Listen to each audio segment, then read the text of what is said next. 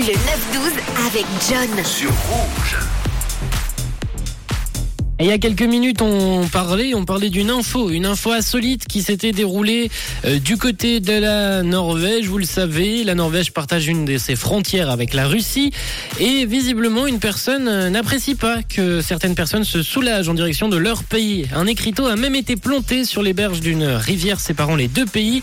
No paying toward Russia, prévenons les passeurs. Et justement, justement, un homme, un homme avait besoin de se soulager il y a quelques jours il y a quelques semaines et il s'est soulagé en direction de la Russie, ce qui lui a valu justement une amende de 3000 couronnes pour un pipi mal orienté. Ça équivaut à plus ou moins 300 euros, 300 dollars, sachant que la zone est sur vidéosurveillance. Ça fait quand même cher le pipi. La commission norvégienne des frontières a confirmé cette règle dans un communiqué. Elle a dû le faire justement. L'écriteau a sans doute été installé là par des personnes bien intentionnées pour mettre en garde les gens de passage contre un comportement offensant.